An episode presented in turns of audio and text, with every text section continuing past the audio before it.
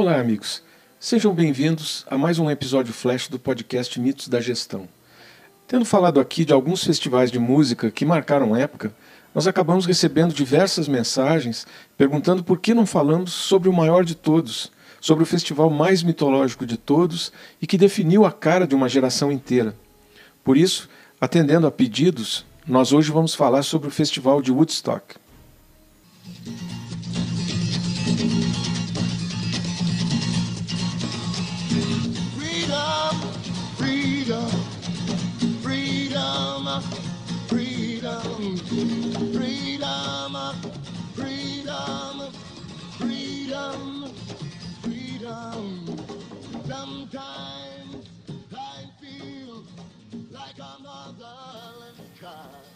O Festival de Woodstock é um mito que foi perpetuado pela maneira como foi apresentado pela mídia e compreendido pelo grande público. E até hoje é considerado o maior evento cultural da década de 1960. E olha, não dá para negar mesmo a influência política e sociológica que esse festival teve, não só sobre a cultura americana, mas sobre a cultura ocidental de maneira geral. Olha, um dos fenômenos mais característicos dos anos 60 foi o movimento da contracultura, que começou nos anos 1960 e foi até os anos 1970, marcado principalmente por um grupo de pessoas que ficaram conhecidas como hippies, que se opunham à guerra do Vietnã, ao mercantilismo e a quase todas as normas sociais eh, vigentes na época. O hippie era o sujeito que buscava uma vida mais feliz e pacífica e, para isso, muitas vezes, fumava maconha e usava LSD. Nesse movimento cabia todo mundo, gente que até então estava separada por classe, idade, diferenças raciais e culturais.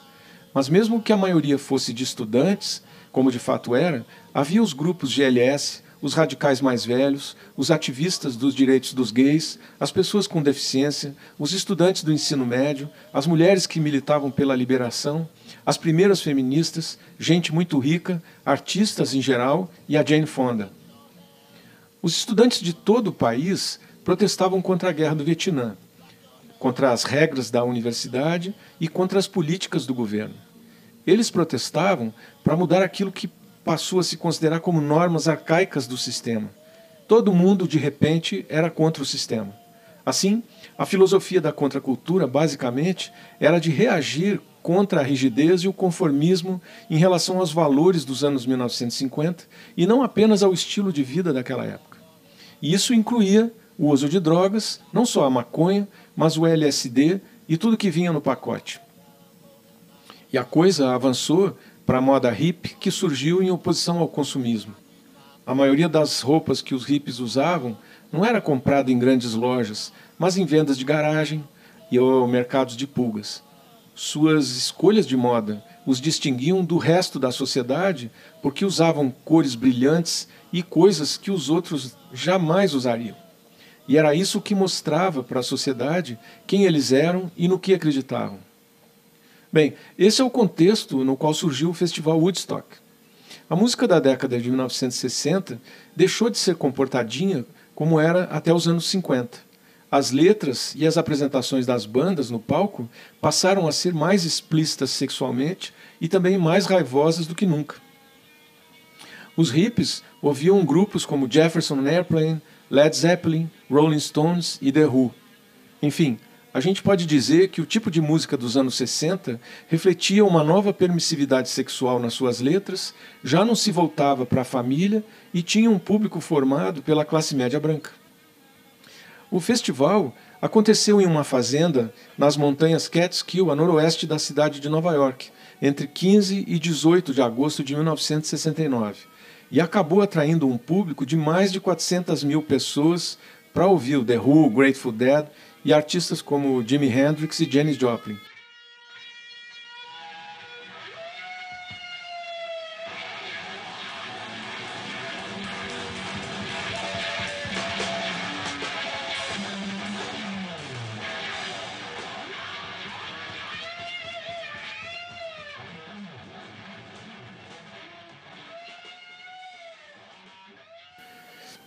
A ideia era fazer do festival uma celebração à juventude e que servisse para mostrar as, as aspirações pacíficas de toda uma geração de jovens americanos.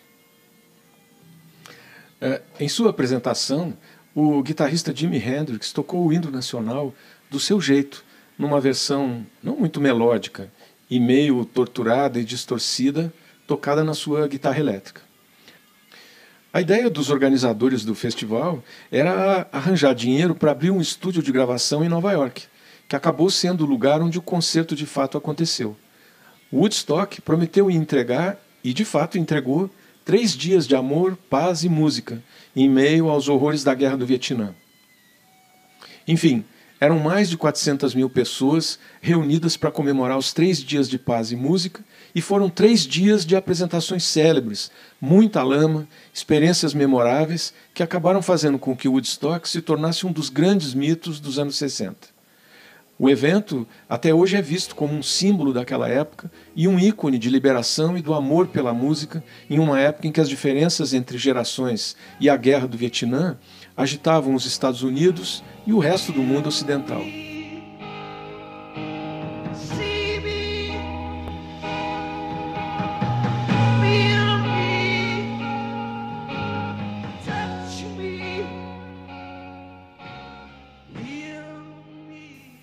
Festival foi um festival eminentemente pacifista, mas teve o seu significado meio diluído pela mídia, que preferiu se concentrar nos cabelos compridos, nas drogas, na liberação sexual, na nudez e nos hips.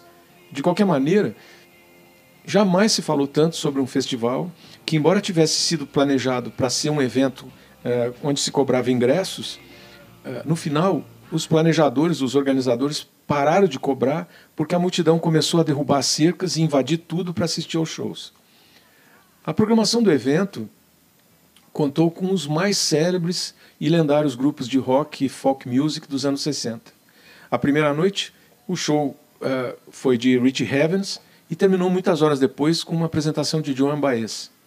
Os artistas começavam suas apresentações todos os dias, por volta do meio-dia, e faziam questão de envolver o público para cantar e falar sobre amor, paz e, acima de tudo, sobre música.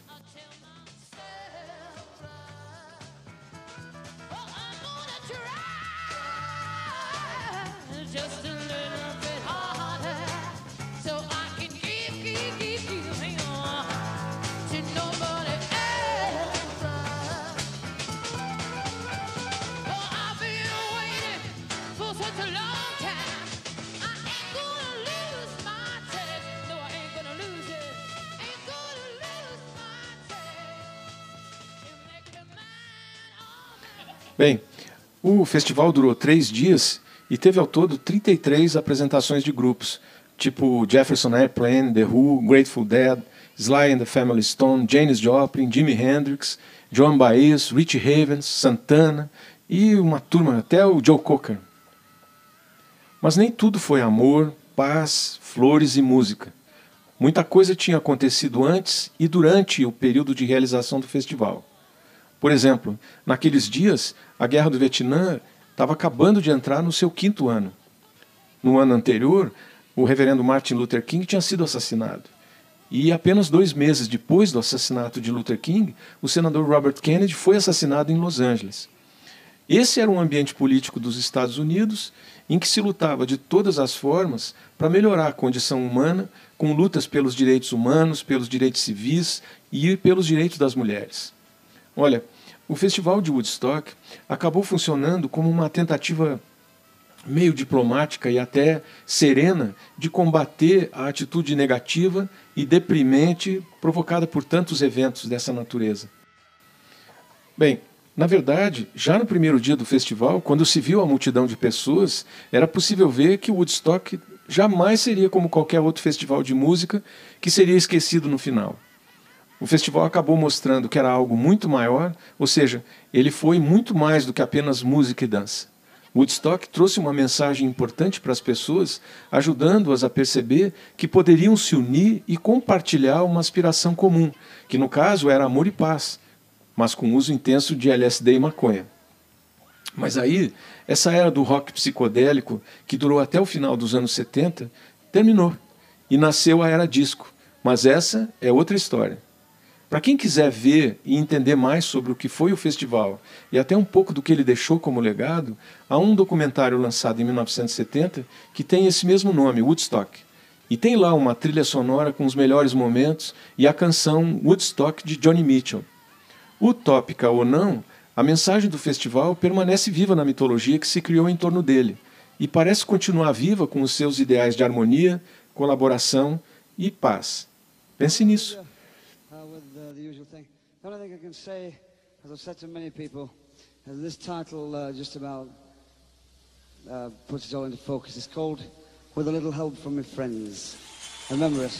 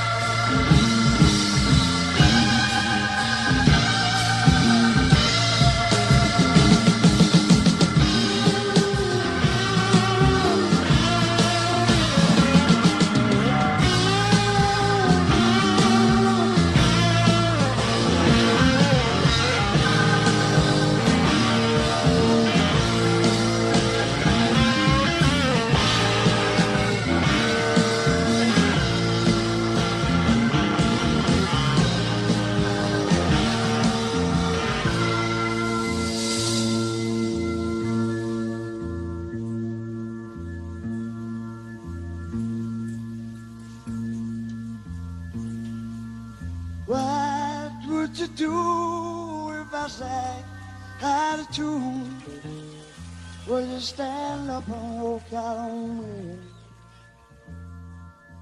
Lend me your ears and I'll sing you a song. I will try not to sing out of key.